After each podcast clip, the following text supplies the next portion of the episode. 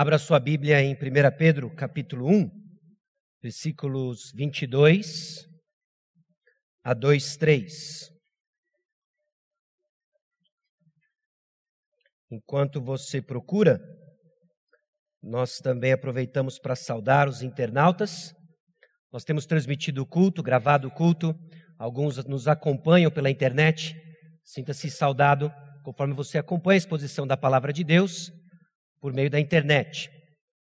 Nós fizemos uma pequena mudança técnica no nosso conjunto de cores do PowerPoint, porque descobrimos ao longo da semana de que o conjunto de cores não era compatível com o daltonismo.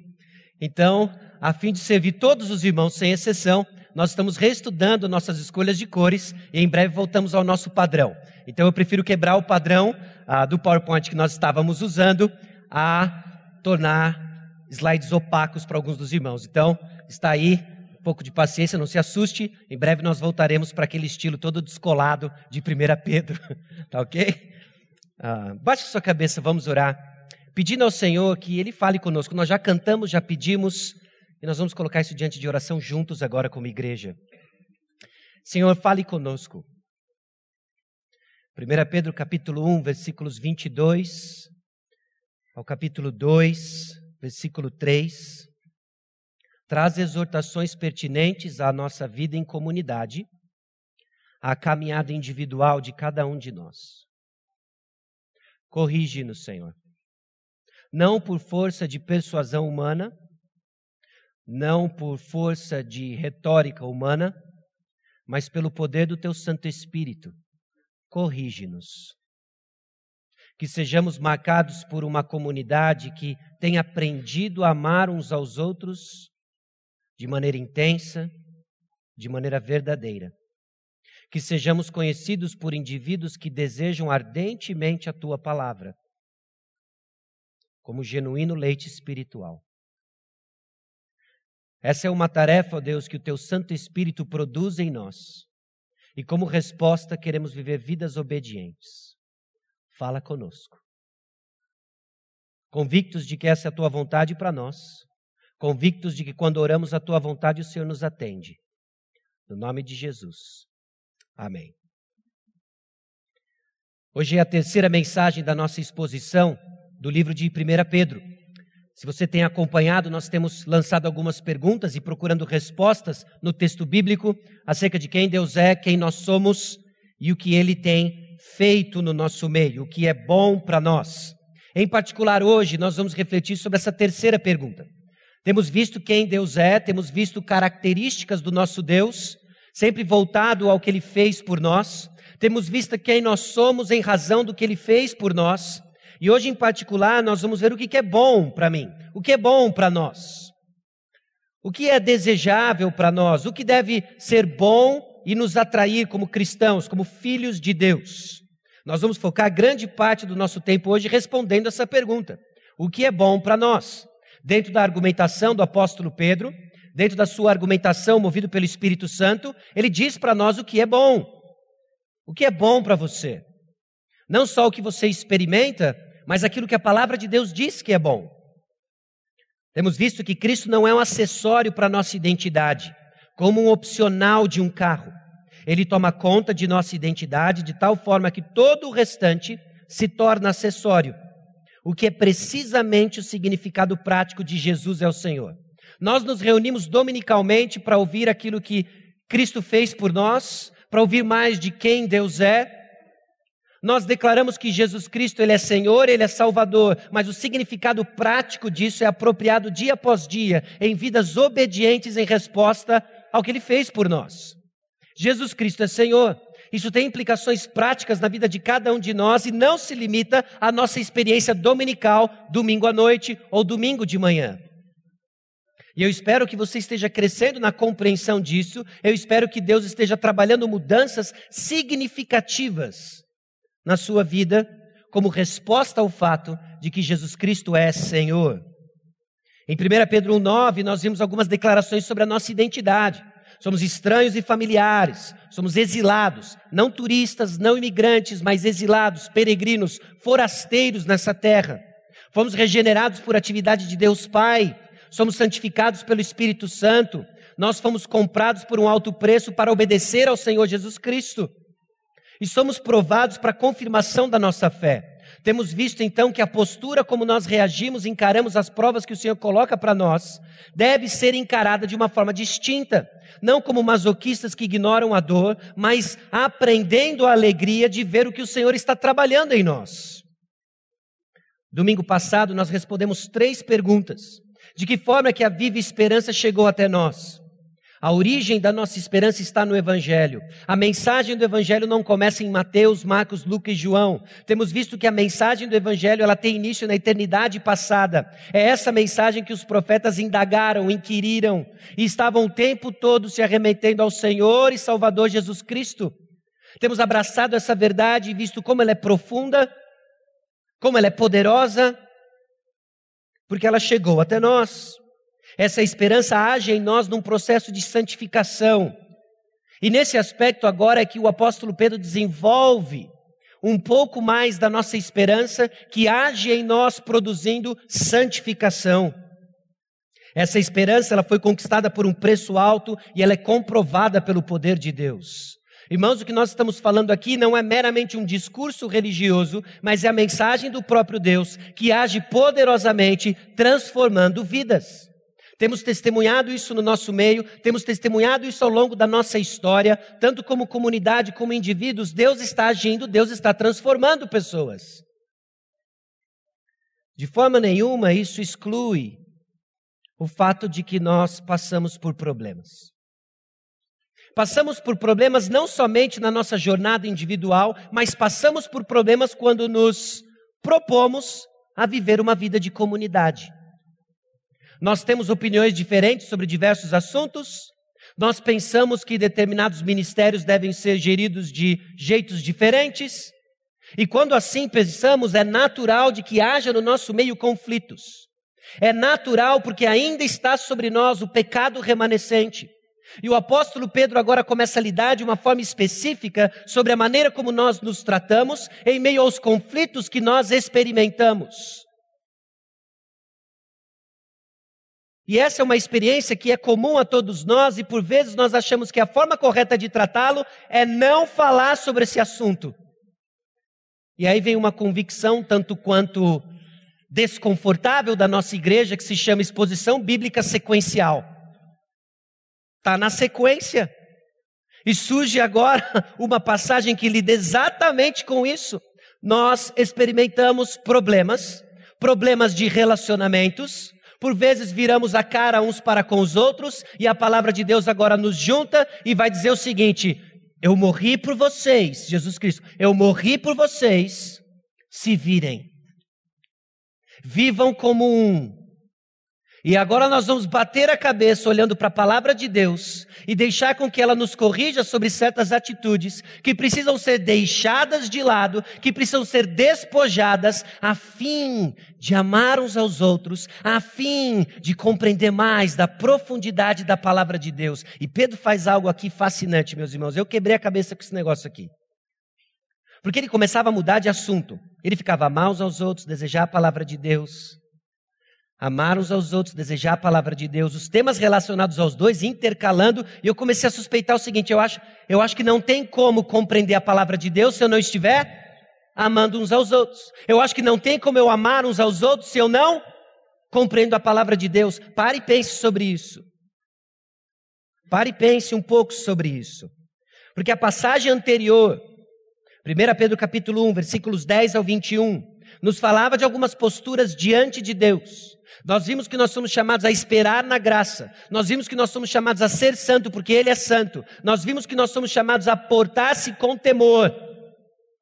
E agora Pedro começa a, a, a, desenvolver o conceito de uma comunidade salva por Jesus Cristo, falando de posturas diante dos homens.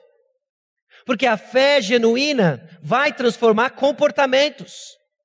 Nós temos a tendência de encarar de que crer é saber, Crer é saber, concordar até certo aspecto, e a palavra de Deus continua a nos expor, continua a tocar em feridas, e o que Deus quer é nos transformar por completo.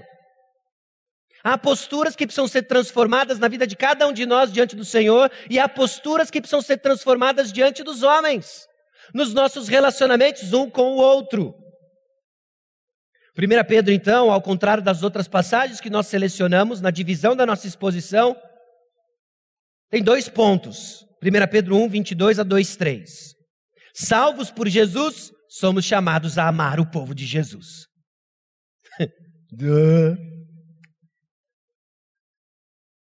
é impressionante. Eu tive um professor no seminário.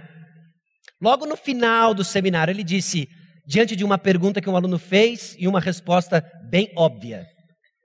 Ele virou para a gente e falou assim: tudo o que você precisava saber da vida cristã, você aprendeu no primeiro ano. Por que, que eu estou aqui cinco? Agora a gente está aprendendo a dizer a mesma coisa com outras palavras. Você já teve essa sensação de que tudo o que eu estou aprendendo da vida cristã nada mais é do que mais do mesmo? E Pedro agora volta para o básico. Somos chamados a amar o povo de Jesus. Se você estava aqui hoje pela manhã na EBD, o pastor João Pedro fez algumas perguntas de interação. Estávamos conversando sobre o cuidado de Deus, estávamos conversando sobre como ele é visto no nosso meio. E numa das passagens de microfone, o microfone acabou na mão do Fabiano. E eis que a voz profética diz: Nós somos chamados a amar uns aos outros. Eu falei, Amém. Vem à noite e eu vou ficar em casa assistindo Fantástico e você diz isso para o povo. Porque é isso somos chamados a amar o povo de Deus. Mas não só isso. Somos exilados de uma pátria celestial, então somos chamados a desejar as palavras dos céus. Meus irmãos, a nossa identidade agora vai começar a determinar o que é bom para nós. Você é um exilado. Porque se você é um exilado forasteiro, nossa pátria não é aqui, o que nós desejamos é o alimento do céu. Nós desejamos o alimento do céu. Então, muito do que nós comemos tem a ver com a nossa natureza. Isso é muito simples. Talvez você já tenha andado por aí e visto esses mega store de pet center e tal. Quando você entra lá, eu espero que você não encontre nada para você comer. Ok? Oh, quando eu era eu comi ração. Não estou falando disso. Eu espero que você não faça compras para comer dia a dia no pet center. Por quê? Porque a sua natureza é outra. Então a nossa natureza é outra. Nós fomos regenerados. E como seres regenerados por atuação do Pai, o nosso alimento é outro. É celestial. É celestial. Mas ainda perguntamos por que é tão difícil amar pessoas? Vamos encarar essa pergunta. Por que, é tão difícil estudar a Bíblia? Porque eu vou dizer, deseja ardentemente a palavra de Deus, e o povo de, de Deus diz amém. E amanhã, meu, é muito mais fácil assistir uma série inteira do Netflix do que ler a Bíblia cinco minutos. É muito mais fácil. Vamos encarar a dura pergunta: por quê? Por que o povo celestial não deseja o alimento celestial? E o que eu acredito que Pedro vai nos ajudar a enxergar é que essas, esses dois mandamentos são intrínsecos e o que nós não estamos percebendo é que negligenciar amar um ao outro tem tirado de nós a vitalidade de ler a palavra de Deus. E o fato de que nós não lemos e desejamos a palavra de Deus tem tirado de nós as ferramentas que carecemos para amar uns aos outros. E caímos num ciclo. Não amo porque não leio, não leio porque não amo. Para!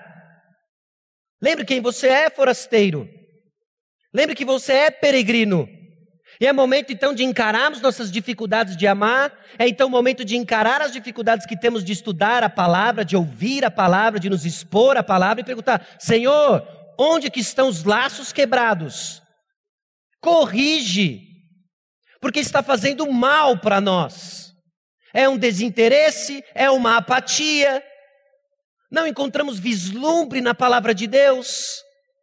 Corrige-nos, Senhor. E a doce palavra do Senhor nos corrige. E ele diz: amem uns aos outros e deseje a palavra de Deus. Para alguns ele vai dizer: amem uns aos outros e para com isso. Para alguns ele vai, vai dizer: deseje a palavra de Deus e pare de comer no pet center. Nós temos que encarar essas perguntas. E o que eu digo para você é que o Evangelho é poder de Deus para me transformar em alguém que ama pessoas e deseja a palavra de Deus. Porque se não é o poder do Evangelho, nós estamos na água. Porque se não é o poder do Evangelho, nós não temos solução.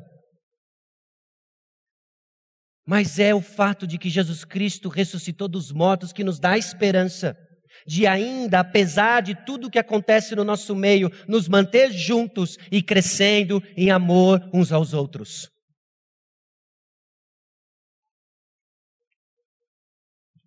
O texto tem duas ordens: amar e desejar, apontando que amar aos outros e desejar a palavra de Deus são ordens cumpridas de mãos dadas. Não tem como excluir um do outro. Não é possível desejar a palavra de Deus em ódio, apatia e indiferença. Não é possível amar os outros sem informações da palavra que nos transforma. Nós precisamos dos dois. E nós temos os dois. Jesus Cristo veio, o Evangelho é real, e é dele que nós carecemos. Considere então mais uma vez o capítulo 1, versículos 22 até o capítulo 2, versículo 3, e diz assim o texto bíblico: Tendo purificado a vossa alma pela vossa obediência à verdade, tendo em vista o amor fraternal não fingido, amai-vos de coração uns aos outros ardentemente. Pois fostes regenerados não de semente corruptível, mas de incorruptível, mediante a palavra de Deus, a qual vive e é permanente. Pois toda a carne é como a erva, e toda a sua glória como a flor da erva, seca-se a erva e cai a sua flor. A palavra do Senhor, porém, permanece eternamente. Ora, esta é a palavra que vos foi evangelizada. Despojando-vos, portanto, de toda maldade e dolo, de hipocrisias e invejas e de toda sorte de maledicências, desejai ardentemente, como crianças recém-nascidas, o genuíno leite espiritual, para que por ele vos seja dado crescimento para a salvação, se é que já tendes a experiência de que o Senhor é bondoso. Mãos, somos chamados a amar o povo de Jesus. E logo no início, no versículo 22, o apóstolo Pedro diz: Tendo purificado a vossa alma.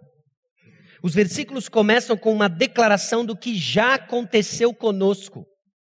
E mais uma vez nós pegamos aqui aquele intervalo que não existia no momento em que o apóstolo Pedro escreveu, que não existiu possivelmente quando eles leram pela primeira vez a carta, de que tudo aqui vem numa sequência. E quando ele diz, tendo purificado a vossa alma, o apóstolo Pedro constrói a sua argumentação em algo que já aconteceu conosco. E o que, que aconteceu conosco? Nós fomos regenerados, nós fomos santificados pelo Espírito, nós fomos comprados pelo precioso sangue para a obediência de Jesus Cristo. Algo aconteceu conosco. Tendo então purificado a vossa alma, o Evangelho nos faz santos. Algo operou em nós. No momento em que nós cremos na palavra de Deus, no momento em que nós cremos no Evangelho, algo foi transformado em nós de uma maneira sobrenatural e radical. Nós fomos feitos santos.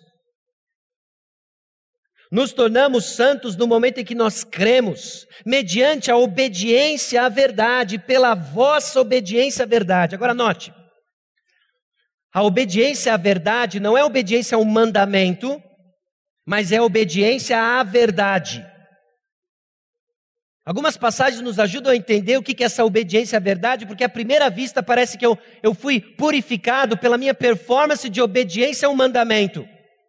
E o nosso coração ama isso, porque há dentro de nós um pequeno fariseu querendo espaço. Nós amamos um sistema religioso que me permite controlar o que acontece comigo pela minha obediência.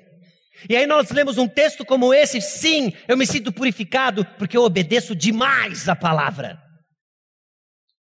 Dura bem pouco esse sentimento. Porque logo somos lembrados de nossa incapacidade de obedecer a palavra. No outro lado da moeda tem aqueles que estão cansados da sua própria, do seu próprio tropeço, dos seus hábitos pecaminosos e não conseguem desfrutar desse relacionamento com o Senhor porque operam dentro de um sistema religioso. Deram vazão a esse pequeno fariseu. Então, o que é essa obediência à verdade? Gálatas capítulo 5, versículo 7, Colossenses capítulo 1, versículo 5 a 6, Tiago 1 a 18, nos ajuda a entender que no Novo Testamento, quando nós vemos esse, essa expressão obediência à verdade, obedecer o Evangelho, é crer no Evangelho. Atos nos ajuda a entender, muitos obedeciam o caminho, o que, que era isso? Pessoas que antes não criam no Evangelho passavam a crer no Evangelho. Agora, crer não é um pacote simplesmente da minha confissão vazia, acompanhado por transformação. Então, nós vemos constantemente no Novo Testamento obediência à verdade como um sinônimo de crer no Evangelho. Quando que nós tivemos a nossa alma purificada? No dia em que você creu que Jesus Cristo é Senhor e Salvador. No dia que você se arrependeu dos seus pecados, você foi transformado, você foi colocado dentro de uma família, de uma família de amor, você foi declarado santo, justificado.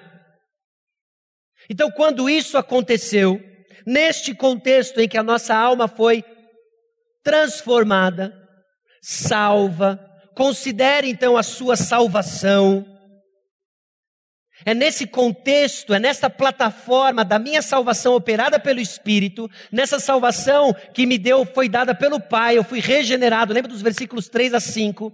É nessa plataforma de transformação que ele diz para considerar o amor fraternal não fingido. Tendo em vista o amor fraternal não fingido. Então, uma vez que você foi salvo, levando em consideração o amor fraternal não fingido,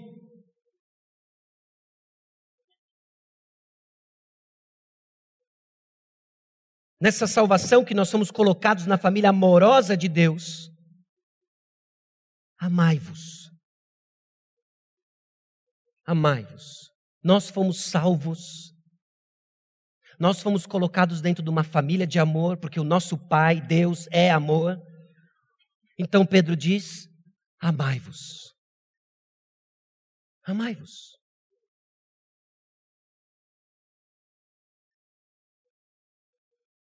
O apóstolo Pedro nos chama a coerência da nossa identidade.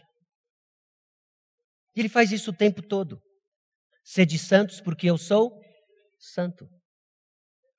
Nós vamos olhar para o nosso Deus, por isso que é importante você ter uma boa resposta para quem Deus é. Aí nós vamos olhar para essa resposta sobre quem Deus é, ver quem eu sou e deduzir então o que é bom para mim. Sede santos, porque eu sou santo.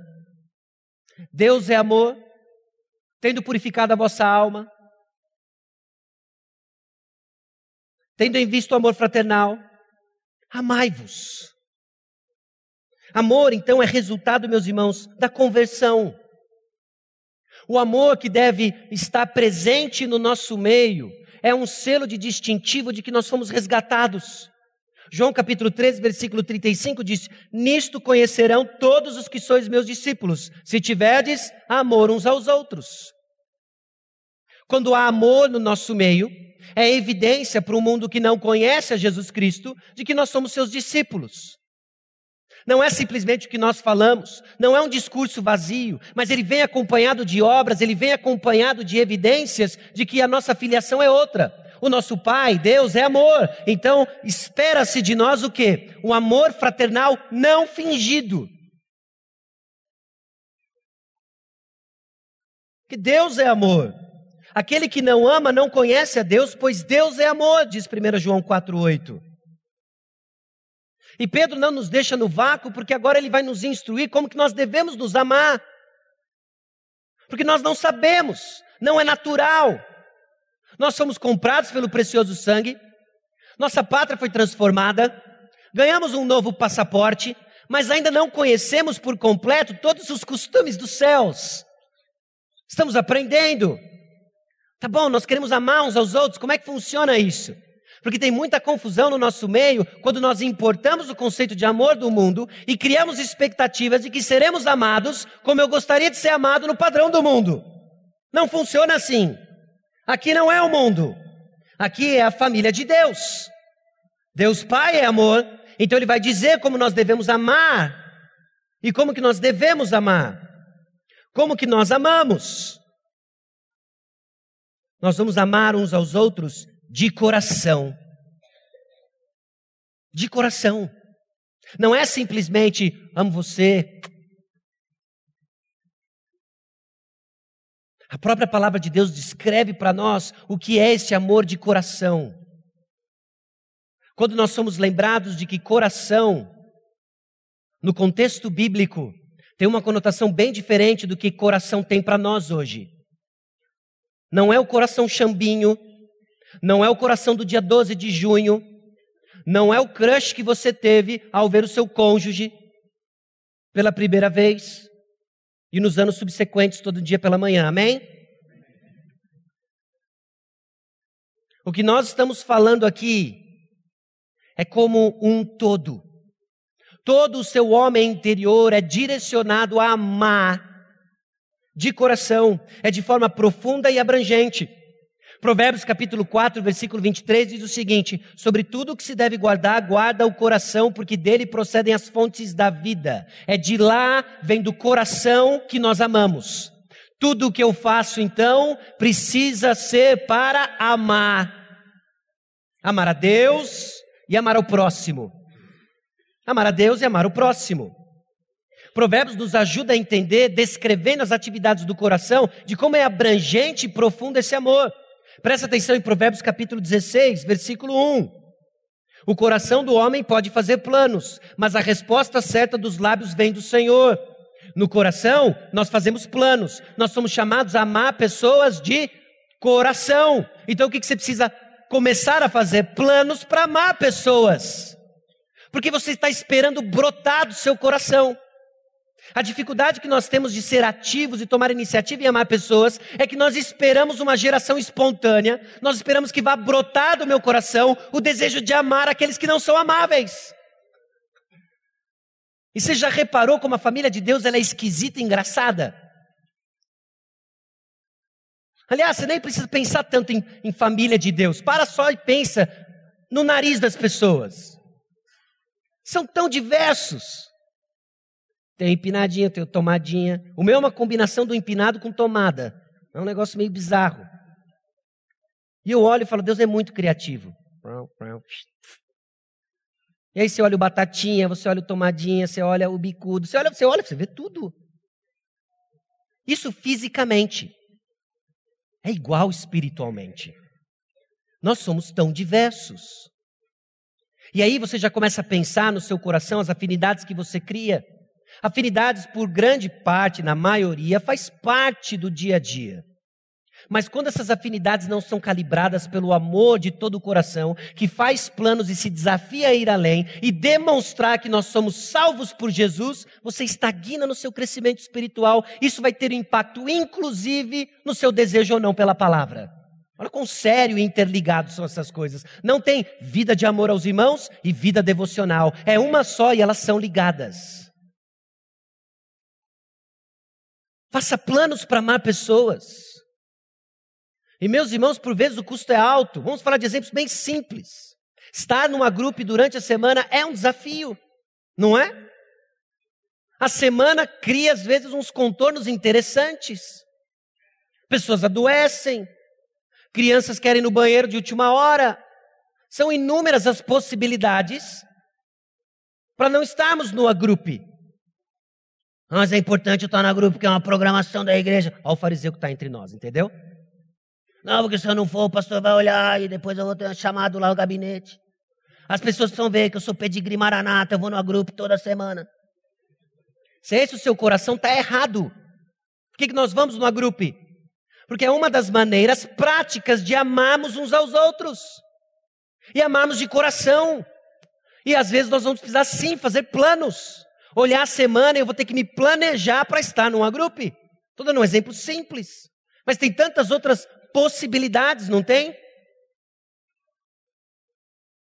Provérbios 6, 16 a 19, traz algumas descrições de como o nosso coração atua, e olha só o que, que diz: o coração que trama projetos. Aqui ele descreve o lado negro da força, ok? Ele está descrevendo um lado obscuro do coração que trama projetos, mas é lá que nós planejamos, é lá que nós tramamos, e aí a palavra de Deus vem: ame o próximo de todo o coração.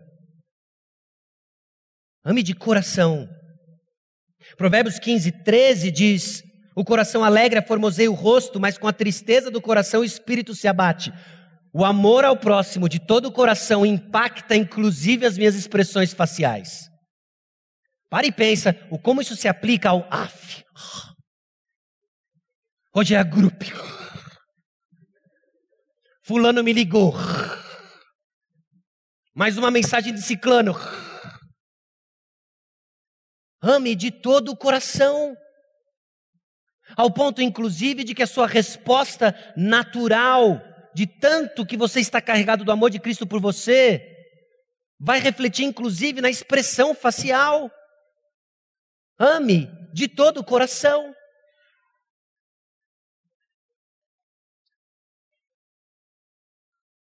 Provérbios 12, 23. O coração dos insensatos proclama a estutícia. Seu coração controla o que você fala. Nós vamos amar de todo o coração, então nós vamos nos policiar com aquilo que nós falamos. Eu não sei por que, que alguns se orgulham de uma sinceridade tola. Não, eu falo o que eu penso. Isso não é virtude. Isso não é virtude. Não tem virtude alguma você falar o que você pensa. Às vezes a virtude é você ficar quieto, porque o que você pensa não edifica. A virtude está em pensar para falar. A virtude está em ser controlado por Cristo Jesus e então usar a minha boca e a minha língua para proclamar palavras que edificam. Amar de todo o coração. Mas somos desatentos com nossas palavras e a nossa desatenção tem a ver com corações vazios do amor de Cristo. Mas lembre-se, do profundo amor que o Pai demonstrou por nós, de enviar o seu único filho para morrer por mim e por você. Em resposta a esse grande amor, aquilo que controla a minha língua deve ser amor ao próximo, deve ser o amor ao Senhor. É no nosso coração que nós seguimos os nossos impulsos e a boca fala do que está cheio? O coração. Então nós amamos e somos chamados a amar de forma profunda e abrangente. Nós somos chamados a amar uns aos outros, fraternal. Não é o quanto que você ama batata frita, o quanto que você ama açaí. É amar uns aos outros. Não é o quanto você ama, sei lá, está aqui na igreja tão legal, tem um lago, tem um ar diferente. Aqui é sempre dois graus a menos que na cidade. Então eu venho, eu venho na verdade, domingo para ter um refresco aqui não é amar onde nós nos reunimos, não é amar as, os aspectos materiais dessa comunidade, é amar uns aos outros. É amar uns aos outros. Fraternal, amar o irmão que nós vemos. E amar, amar ardentemente perseverante, intensamente. Porque você já deve ter notado que amar o próximo requer perseverança. Você já reparou nisso? Porque tem uns irmãos que capricham no desafio. Puxa, eu sou pela paz e o cara teima em guerra. Eu falo A e o cara se há governo, eu sou contra. O cara é meio tchê da guerra espiritual. Mas Jesus resolveu morrer por ele. Acho que ele sabe mais. Então nós vamos amá-lo. Por amor a Jesus. Nós vamos amá-lo de coração, nós vamos amá-lo ardentemente. E nós vamos ser lembrados disso. Nós vamos perseverar em amor. Sim, por vezes esmorecemos, e aí vem a palavra de Deus e nos lembra que a nossa alma foi purificada, nos fala para considerar o amor fraternal não fingido, e nos vem com um lembrete em forma de imperativo: amai-vos de coração, amai-vos uns aos outros, amai-vos ardentemente. Todos nós temos muito espaço para amar uns aos outros e carecemos de amar uns aos outros. E aí o que nós descobrimos nesse ponto, meus irmãos, é que o evangelho não simplesmente marca o início da sua salvação, porque quando nós consideramos a tarefa que está diante de nós de amar uns aos outros, de amar intensamente, de todo o coração, quem poderá nos defender? E agora?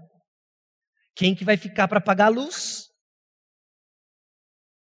Aí nós lembramos de que não carecemos apenas do Evangelho para dar o pontapé inicial na nossa vida cristã, nós carecemos do Evangelho para manter nossa vida cristã. E as páginas da Escritura estão repletas disso. Considere Atos 20 e 32. Agora, pois, encomendo-vos ao Senhor e à palavra da sua graça, que tem poder para vos edificar e dar herança entre todos os que são santificados. Essa palavra de graça, o Evangelho, é o Evangelho que aqueles que estão sendo edificados carecem, não é só os perdidos, são os que creem. Você crê no Evangelho? Continue crendo no Evangelho. Porque é dele que nós temos poder para amar uns aos outros. Creia e continue crendo. Então vamos fazer um teste. O que, que significa na vida real amar uns aos outros? Amar ardentemente. Amar de todo o coração. Vamos supor que num dia qualquer o seu vizinho sofre o mal. Ok? Vamos usar o vizinho. Pensa no vizinho. Vizinho meio parecido com você. Você é o vizinho. Alguém errou contra você. Alguém errou contra você. Eu coloquei errei aqui no, no benefício da dúvida. Porque talvez o que te incomoda é que um errou barra pecou. Esse irmão pecou contra você. Qual é a sua resposta? Qual é a sua reação natural? Será que nós estamos falando de ira? Ok? Isso não pode acontecer na casa de Deus. Então eu vou zelar pela casa de Deus, vou desembainhar minha espada da justiça e vou dar conta do recado agora. Como se fosse o cavaleiro templário evangélico do século 21. E você sai carregado do seu senso de justiça na reação de que alguém errou contra você. E você não para para pensar de que o que está levando você à reação da ira não são as verdades do Evangelho. Muito pelo contrário. É o pequeno sistema fariseu do seu coração. Ou será que é autocomiseração? Erraram contra mim. Essa é o número 638. Ó vida, ó céus. Ninguém presta atenção em mim. Pecaram contra mim. Não ligaram para mim. E o que, que tem em comum tudo isso? Mim, mim, mim. Ou será que é maledicência? Não, eu não, não vou pegar a espada da justiça. Também não vou ficar no meu canto mas o pessoal da igreja vai saber quem você é. Você sabia que Fulano. Não! Verdade. Mas isso não me surpreende, porque ele já. Ah! Vamos então orar pelo irmão.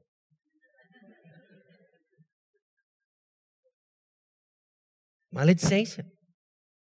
Falta de perdão. Seguinte, é, não, tudo bem. Fez isso daí, peguei mal, mas não tenho nada contra ele. Ele lá, eu aqui. Entendeu?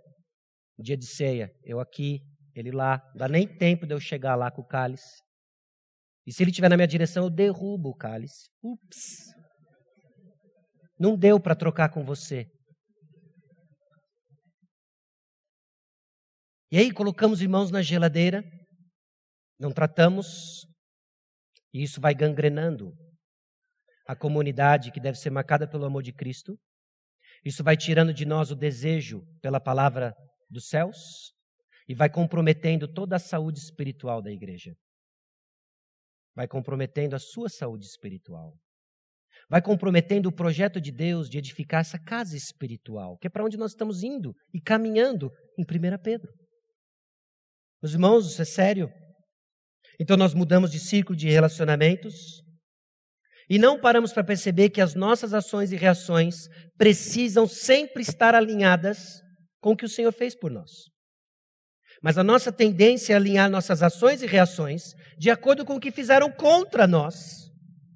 Ou o que acontece conosco. Por exemplo, as coisas no trabalho parecem ir de mal a pior.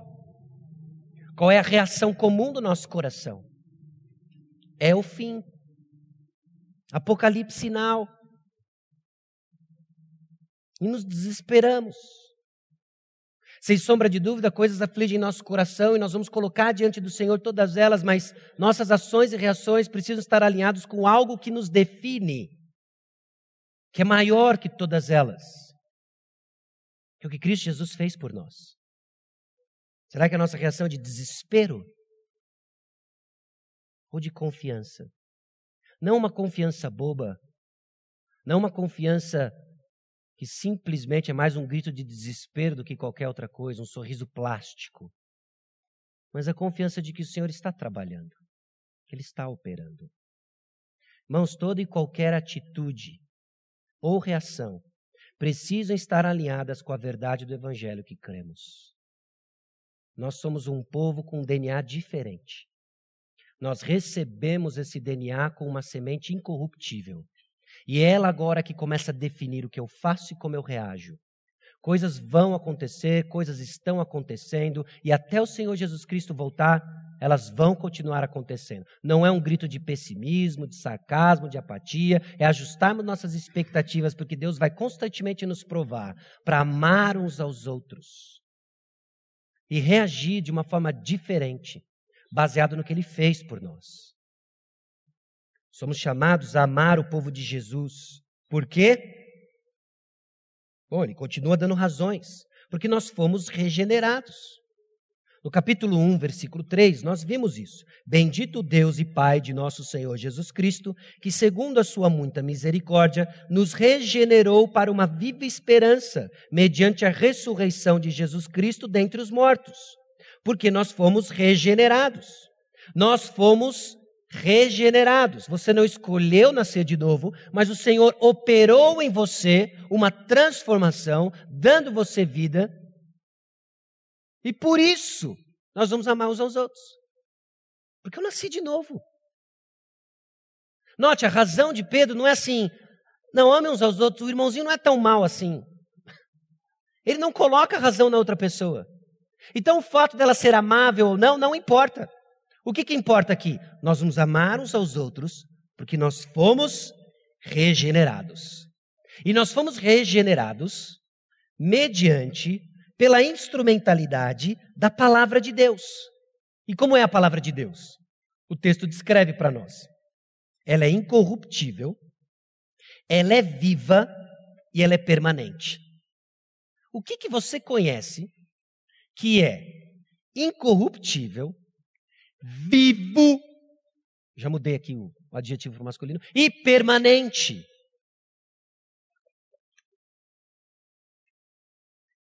Constantemente.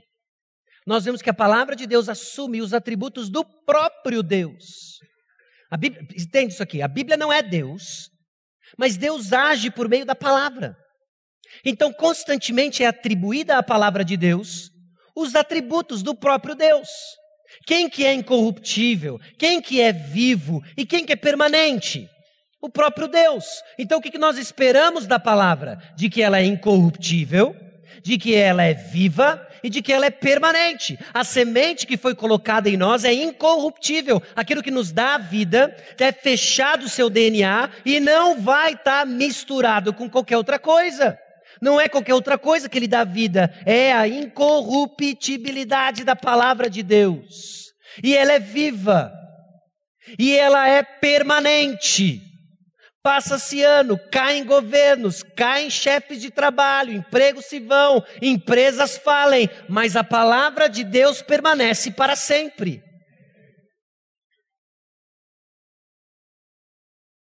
Olha o que Hebreus capítulo 4, versículos 12 e 13 diz. Porque a palavra de Deus ela é viva e eficaz e mais cortante do que qualquer espada de dois gumes e penetra até o ponto de dividir alma e espírito, juntas e medulas, e é apta para discernir os pensamentos e propósitos do coração. De quem que o autor de Hebreus está falando? Da palavra de Deus, isto é, a Bíblia. E não há criatura que não seja manifesta na sua presença. Pelo contrário, todas as coisas estão descobertas e patentes aos olhos daquele a quem temos de prestar contas. O autor de Hebreus não mudou de assunto, mas ele apenas aponta o seguinte: a palavra de Deus assume atributos do próprio Deus. Quando a palavra de Deus ela é pregada, o Espírito Santo sai, expondo os corações, descobrindo aquilo que não é visto aos nossos olhos e trabalhando no coração dos ouvintes. Então, se você está acordado, se você está recebendo com fé a palavra de Deus, este incômodo, este consolo, essa situação esquisita que você sente agora, é o Espírito Santo trabalhando em você. Não tem nada a ver com a figura humana aqui na frente, tem a ver com o agir do Espírito Santo e o atributo da palavra de Deus que age no meio do povo de Deus. Então, enquanto ela estivesse sendo aberta, pregada, de acordo com a intenção do autor, de acordo com a intenção do grande autor, o Senhor nosso Deus, é o Senhor trabalhando no coração do povo de Deus. E o que nos salvou, meus irmãos, o que nos salvou é incorruptível, é vivo e é permanente. É esse poder que operou em nós, que regenerou o coração do cristão e que nos chama agora, ame então, de todo o coração, uns aos outros e ardentemente. Com que base Pedro diz isso? E aí, Pedro manda um pois no versículo 24. Toda carne é como a erva, e toda a sua glória como a flor da erva. Seca-se a erva e cai a sua flor. A palavra do Senhor, porém, permanece eternamente. Onde ele tirou isso? Será essa uma música popular no meio ali da Macedônia? Será isso um ditado popular? Ou Pedro está costurando a palavra de Deus e nos ajudando a entender uma porção de coisas? Conforme eu pensava sobre isso, me veio uma imagem, eu não sei se isso vai ser prejudicial para você ou não, mas eu vou compartilhar aqui com você, ok? Eu não sei quantos de vocês jogaram ou já foram expostos a um jogo do passado, parece que já é presente em múltiplas versões, chamado Detetive. Lembra do Detetive? Coronel Mostarda matou com candelabro na biblioteca. Não é? Era um jogo muito legal, certo? Aí ficava todo mundo lá jogando e tal. E tinha uma particularidade no tabuleiro que eu achava muito interessante, que eram passagens secretas dos cômodos da esquina. Lembra disso?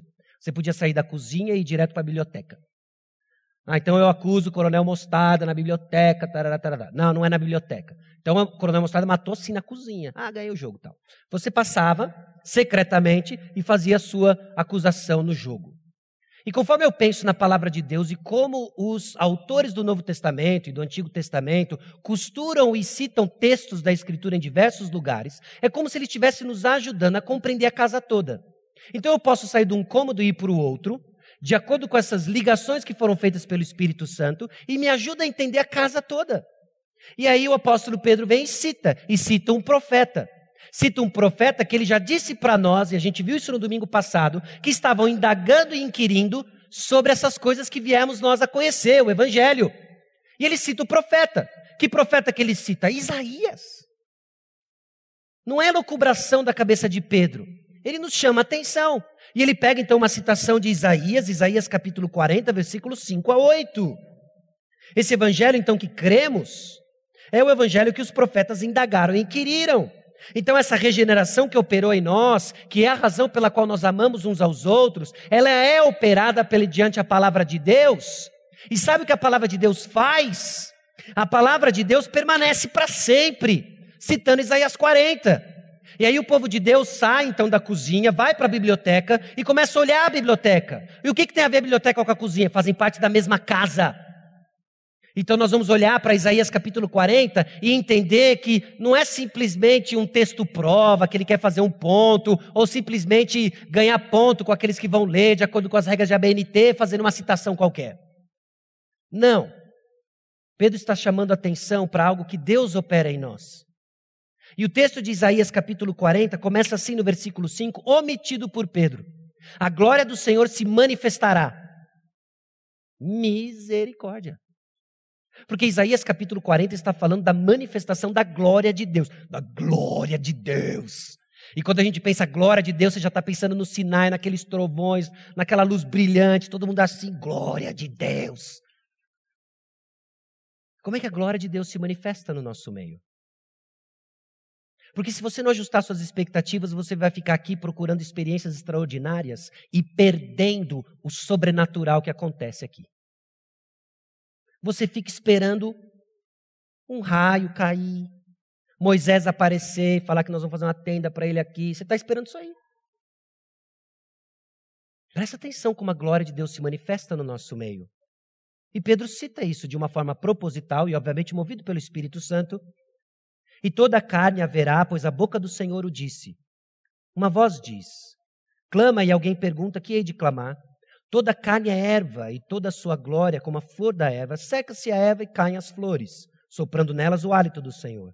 Na verdade, o povo é erva, seca-se a erva e cai a sua flor, mas a palavra de nosso Deus permanece eternamente. A glória do Senhor vai se manifestar em que contexto? Versículo 9: Tu, ó Sião, que anuncias boas novas sobe a um alto, sobe a um alto monte. Tu que anuncias boas novas a Jerusalém, ergue a tua voz fortemente, levanta, não temas, e diz às cidades de Judá: Eis aí está o vosso Deus. Eis que o Senhor Deus virá com poder, e o seu braço dominará, eis que o seu galardão está com ele, e diante dele a sua recompensa. Como pastor, apacentará o seu rebanho, entre os seus braços recolherá os cordeirinhos e os levará no seio. As que amamentam, ele guiará mansamente. Irmãos, essas boas novas chegaram até nós. Há um aspecto e há um evento histórico ainda aguardando sua concretização futura, mas esses eventos históricos se repetem, indicando para nós um padrão que cresce no seu significado espiritual e teológico para nós. Essas boas novas chegaram até nós com poder. Nós vemos então esse bom pastor cuidando de nós. E como esse bom pastor cuida de nós? Bom, Pedro citou isso no contexto em que nós somos chamados a amar uns aos outros. Sabe como nós experimentamos o cuidado de Deus? Quando nós amamos uns aos outros de todo o coração, ardentemente. Você está esperando o cuidado de Deus de onde? Ah, Deus desceu, me abraçou, me levou ao terceiro céu. Para! Você está deixando de curtir o sobrenatural no nosso meio? Porque você está, você está esperando um extraordinário que não virá. E se vier, eu acho que eu vou questionar a sua origem. Porque a forma como nós vemos o cuidado de Deus no nosso meio é esse amor mútuo. Um amar um ao outro. E o que nós vamos começar a experimentar aqui é o cuidado de Deus de uma forma inegável. Você não vai conseguir descrever, você não vai conseguir explicar para ninguém, porque Deus opera bem diferente da lógica humana, mas você vai conseguir apontar no texto bíblico e experimentar o amor de Deus por você, como ele vai ser visto nos inúmeros relacionamentos que ele cria aqui no nosso meio. Quando nós nos propomos amar de todo o coração, quando nós nos propomos amar uns aos outros e ardentemente, nós vamos ver o cuidado de Deus nós vamos experimentar o poder de Deus, nos mudando passo a passo, nos transformando, olhando para trás e falando assim: eu não sei como aconteceu, mas eu não sou mais quem eu antes fui. Eu não sei como aconteceu, mas a maneira como eu respondo no meu casamento é diferente. Eu não sei como aconteceu, eu não consigo dizer em palavras, mas eu trato os meus filhos diferentes. Eu respondo ao meu pai diferente, porque Deus começa a operar no nosso meio, por meio da palavra dele que permanece para sempre. E quando ela é proclamada, nós vamos amar uns aos outros de todo o coração e ardentemente. E ele nos muda, ele nos transforma. E aquilo que você achava enfadonho, Aquela experiência que você tinha de começar a ler a Bíblia e morrer em Êxodo. Começava a escrever o tabernáculo, você já parava. Se passou Êxodo, certeza, morre em Levítico.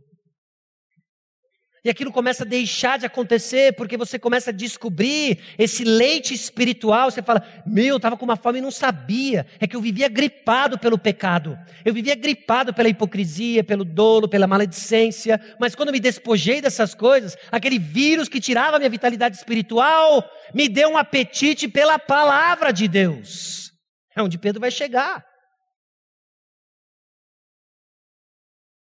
Fé genuína vai trazer mudança de comportamento e Deus está nos cobrando e nos corrigindo de que os nossos relacionamentos precisam ser marcados por amor, não indiferença, não apatia.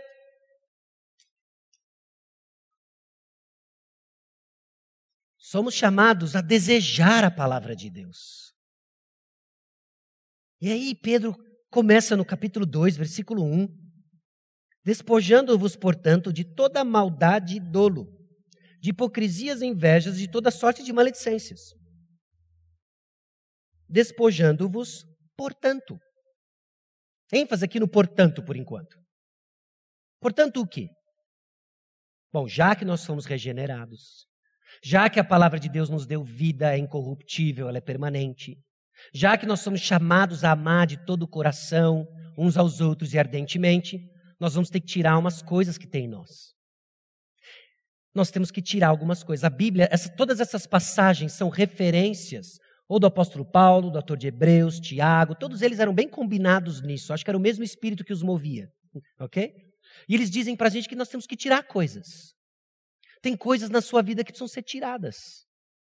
Tem coisas na minha vida que precisam ser tiradas. E, Paulo, e agora o apóstolo Pedro ele é bem específico sobre quais coisas que precisam ser tiradas. Não é uma lista qualquer, meus irmãos. Esse conjunto que tem no versículo 1 fazem parte de uma natureza muito específica de pecados que nós somos chamados a tirar. E é o Evangelho que nos livra dessa lista que Pedro levanta. E qual é essa lista? Maldade, dolo, hipocrisia, inveja e maledicência. Somos chamados a tirar essas coisas, não conviver com elas. Porque enquanto você convive com elas, são esses vírus, parasitas, carrapatos, ok? É tudo isso que está sugando a sua energia. Acne, cravo, berne. Já entendeu o ponto, né? Está sugando a sua vitalidade. Aí você fica, eu não consigo ler a Bíblia, eu não consigo. Para e pensa. Para e pensa. Maldade, dolo, hipocrisia, inveja e maledicência. Essas coisas são as obras da carne. E é um conjunto específico, é um conjunto específico de pecados. São pecados que causam desunião e são, peca... são vícios que destroem a comunidade. Maldade é aquilo que não tem virtude, quase feito por prazer, Maldade. Dolo, maneiras de tirar vantagem do próximo. Quando nós queremos tirar vantagem do próximo. Hipocrisia, essa tentativa de criar uma impressão pública incoerente com a intenção ruim do coração. Nós mantemos uma aparência, mas as motivações e os intentos do coração são distantes da prática. E aí vivemos de máscara em máscara, e eu vou dizer para você: vai chegar uma hora que você vai cansar disso. E aí você vai querer impor essa máscara nas pessoas. As pessoas dizem, bom dia, bom dia nada, não tem nada de ruim aqui, não tem nada de bom aqui, tudo ruim, para de ser hipócrita. E o cara está lá, crescendo espiritualmente, desejando amar você, mas você impõe sobre as pessoas a mesma ótica que você está desenvolvendo de hipocrisia. Ou inveja, esse dor e desejo pelo mal diante da excelência ou felicidade alheia. E estraga todos os envolvidos. Porque essa inveja vai levar você à maledicência. Uh, aquela pessoa me irrita. Por quê? Uh, era tão crente. E aí você começa a filmar a pessoa meticulosamente. No primeiro vacilo, você vai pôr a boca no trombone. Olha lá, olha lá. Se diz crentão, quer orar. E aí, ó. ó. Parou na vaga de idoso aí, tá vendo? Tem 59, não devia. Ó tirando vantagem do próximo, aí ó, ainda se diz crente. E aí você começa com maledicência. E essas coisas vão consumir no seu coração. Maledicência é falar mal de outra pessoa, não tem outra definição. E meus irmãos, falar mal, Provérbios descreve como essa comida fina que entra mais profundo no ventre. Não dê ouvidos a essas coisas. Porque eu vou dizer para você o que talvez aconteça, e acontece o tempo todo. Um dia você está bem com o Senhor, você está fortalecido pela graça de Deus, vivendo um período da sua vida cristã em que você está prosperando espiritualmente. Alguém do seu lado fala mal de outra pessoa e você simplesmente eh, e sai. Aquilo vai ficar no seu coração como comida fina, desce no fundo do seu ventre.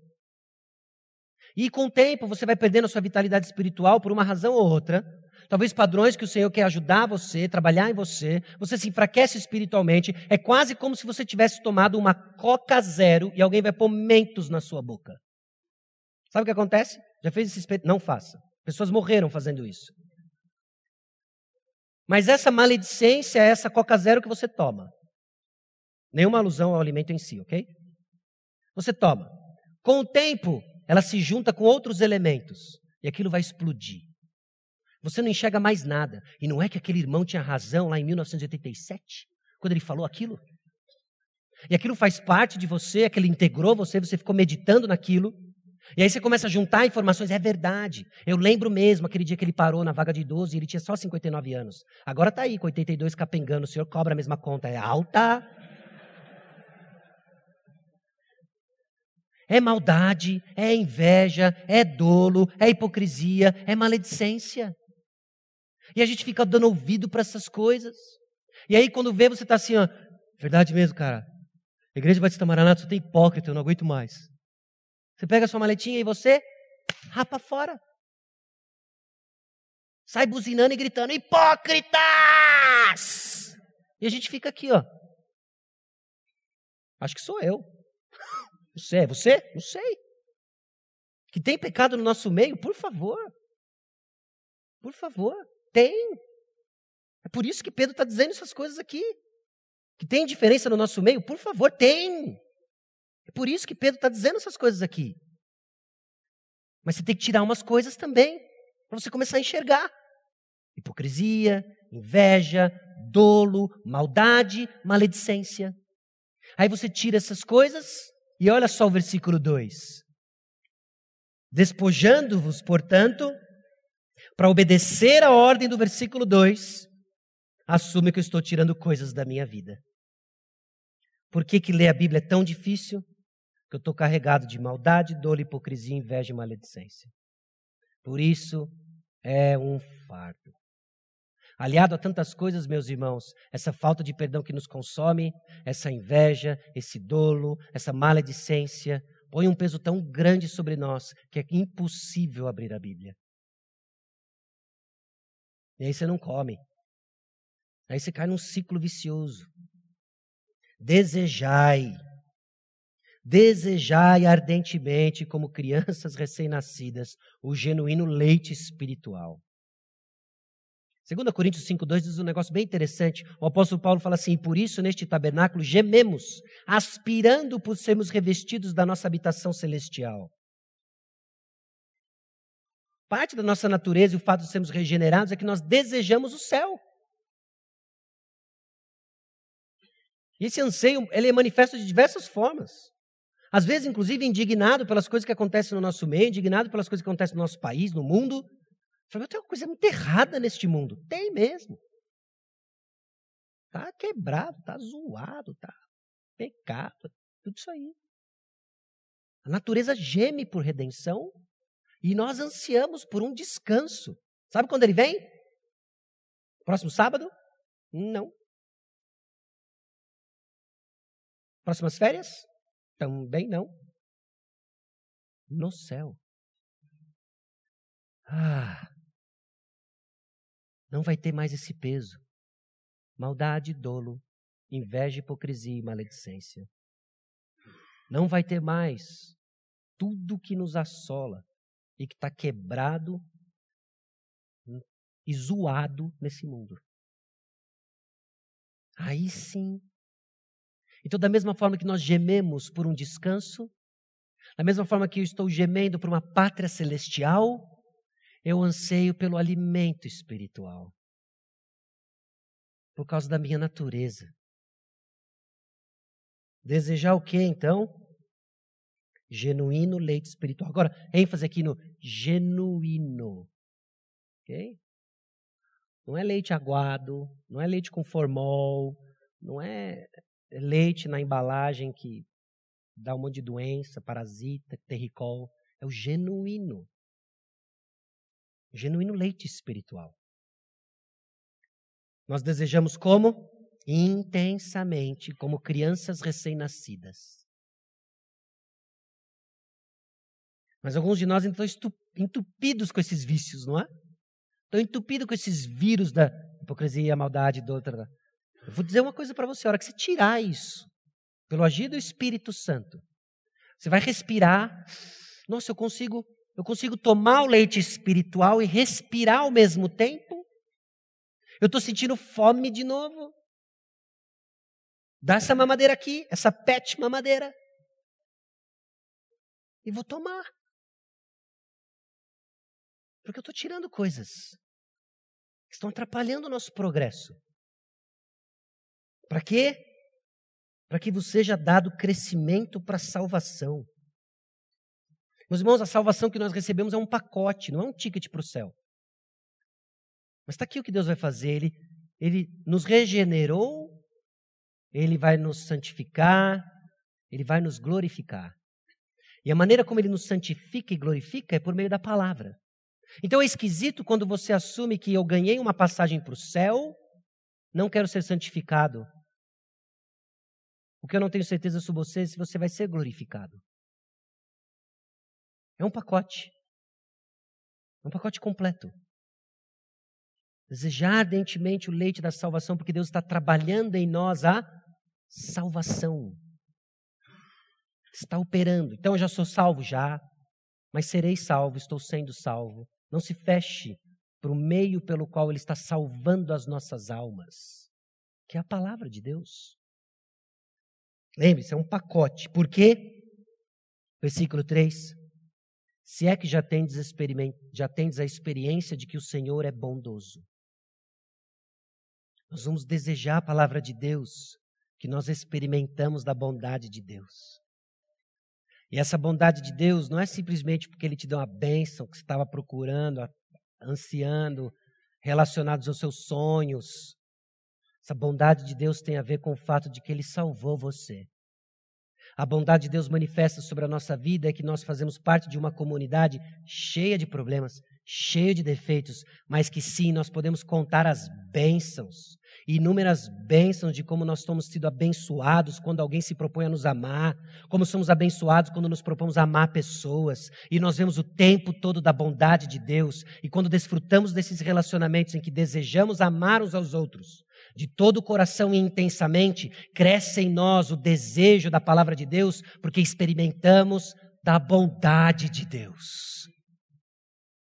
Então não espere da bondade de Deus uma experiência meramente mística, em que você vai ser tomado ao terceiro céu. Espere da bondade de Deus numa experiência assim sobrenatural, de pessoas amando você e você amando pessoas, e você vai ver o cuidado de Deus, da bondade de Deus em nós. E nesse processo, tire essas coisas ruins aí. Tire esses vícios que estão drenando a gente de experimentar da bondade de Deus. Meus irmãos, pessoas tomadas por esses vícios descritos no capítulo 2, versículo 1, e normalmente comprovado por ausência de relacionamentos significativos, precisam ser lembradas e exortadas. Sabe do que? O Senhor é bom. E é assim que ele nos encontra, tudo zoado. E aí ele começa a tirar os enroscos porque Ele é bom. Então nós retomamos o nosso vigor físico, espiritual, olhando para o Senhor. Amando pessoas, desejando a palavra de Deus. Sua conduta com pessoas depende do seu alimento espiritual. Sua dificuldade de se alimentar espiritualmente está relacionada com sua obstinação em relacionados com pessoas. As coisas caminham juntas. E Deus está tratando os dois. Nossa dificuldade em ler e desejar a palavra, com nossa dificuldade em desejar e amar pessoas. Aí ele fala: lembre-se quem você é, lembre o que eu fiz por você, lembre para onde você vai, para os céus. Desejo alimento espiritual. Há esperança. O Senhor é bom. E conforme nós experimentamos da bondade de Deus, eu não sei como é que você recebeu tudo isso daqui, ok? Eu tomei chulapada atrás de chulapada, fazendo isso daqui. Não vai ficar só comigo isso aqui. Me pega, vai pegar todo mundo agora. Mas até nisso a gente vê a bondade de Deus nos corrigindo, Ele nos ama. Até o ponto de nós podemos dizer com o salmista, no Salmo 19, versículos 10 a 14, poder dizer de boca cheia sobre a palavra de Deus: são mais desejáveis do que o ouro mais do que muito ouro depurado, e são mais doces do que o mel e o destilar dos favos. Além disso, por ele se admoesta o teu servo, em os guardar a grande recompensa. Quem há que possa discernir as próprias faltas? Absolve-me das que me são ocultas. Também da soberba guarda o teu servo, que ela não me domine. Então serei irrepreensível e ficarei livre de grande transgressão. As palavras dos meus lábios e o meditar do meu coração sejam agradáveis na tua presença, Senhor, rocha minha e redentor meu. Ah, com a boca cheia, porque se não for ele, deu ruim. Deu muito ruim. O evangelho é o poder de Deus para me transformar. Se aproprie disso, creia nisso. Em alguém que ama pessoas e deseja a palavra de Deus. E assim nós vamos ser conhecidos por amor a Jesus, para a glória de Deus, porque vemos Cristo na proclamação do Evangelho. Amém? Baixe sua cabeça, vamos orar. Senhor nosso Deus e Pai, aqui estamos, expostos pela tua palavra e reconhecendo, ó Deus, como falhamos em amar pessoas, como falhamos em amar de todo o coração, como falhamos em amar uns aos outros e intensamente, com perseverança. Constantemente nos afundamos em nossos próprios problemas, em nossa própria sorte, como se tudo isso estivesse desligado da tua mão soberana, conduzindo amorosamente nossas jornadas espirituais. E a realidade é que o Evangelho nos liberta de autocomiseração, de ira, de reações, ó Deus, não alinhadas com aquilo que o Senhor fez por nós e está fazendo em nós. Confessamos, Senhor, que tomados de tantos vícios que trazem desunião no nosso meio, deixamos de desejar a tua palavra, deixamos de desfrutar quão boa ela é. Transforma-nos, Senhor. Conceda-nos a graça Conceda-nos a sabedoria de identificar aquilo que tem sugado nossa vitalidade espiritual, seja maldade, seja dolo, seja inveja, hipocrisia ou maledicência, a fim, ó Deus, de crescermos desejando a tua palavra. E sermos conhecidos por um povo, ó Deus, que se regozija de quando ela é lida, de quando ela é explicada, de quando ela é meditada. Porque não se trata apenas de um livro, mas é o Senhor falando conosco. É essa semente incorruptível, essa semente viva, essa semente permanente. E assim nós vamos ver governos caindo, governos surgindo, mas a tua palavra transformando o teu povo para toda a eternidade. Clamamos isso porque entendemos que essa é a tua vontade. E que quando oramos a tua vontade, o Senhor nos atende. E clamamos isso para a glória do Senhor, que fique evidente que é o Senhor que transforma. No nome de Jesus. Amém.